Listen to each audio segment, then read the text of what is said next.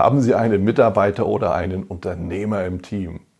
Ja, die Frage stellt sich häufig und ich höre natürlich auch immer die Frage, ja Mensch, wie schaffe ich es denn eigentlich, dass mein Mitarbeiter unternehmerischer denkt? Ja, das ist ja so eine gängige Anforderung und da kann ich ganz klar sagen, es ist eine Frage des Mindsets, also der inneren Haltung, der inneren Einstellung eines Menschen.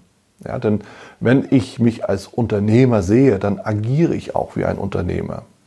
Und dazu muss natürlich mein Vorgesetzter überhaupt erstmal bereit sein, mich als Unternehmer agieren zu lassen. Denn was macht denn ein Unternehmer? Nun, ein Unternehmer entscheidet für sich, was will ich erreichen, wie komme ich dahin. Der trägt die Konsequenzen von seinen Entscheidungen, positive genauso wie die negativen Konsequenzen, kann damit leben und trifft darauf gehend, darauf basierend neue Entscheidungen. Und in diesem Rahmen, in diesem Spielraum muss ich mich ja bewegen können als Mitarbeiter, um überhaupt unternehmerisch denken zu können. Das bedeutet aber auch, dass mein Vorgesetzter mir dann diesen Freiraum geben muss und auch damit leben muss, dass ich meine Entscheidung treffe, die jetzt nicht zum gewünschten Ziel, sondern vielleicht sogar zum Gegenteil führt. Und mir trotzdem den Rücken stärkt und dann sagt, ja, ich verlange von dir unternehmerisches Denken, also trage ich auch die Konsequenzen davon gemeinsam mit dir innerhalb dieses gesteckten Rahmens.